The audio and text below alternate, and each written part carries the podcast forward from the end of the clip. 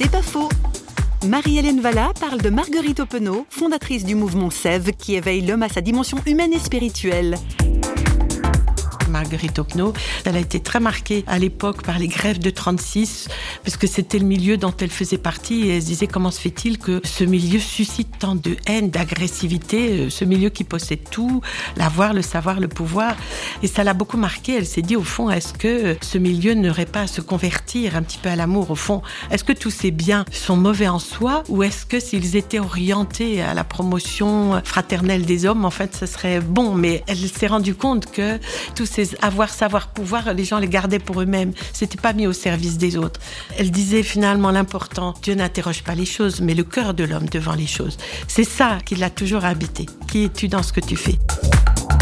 C'est pas faux, vous a été proposé par parole.fm.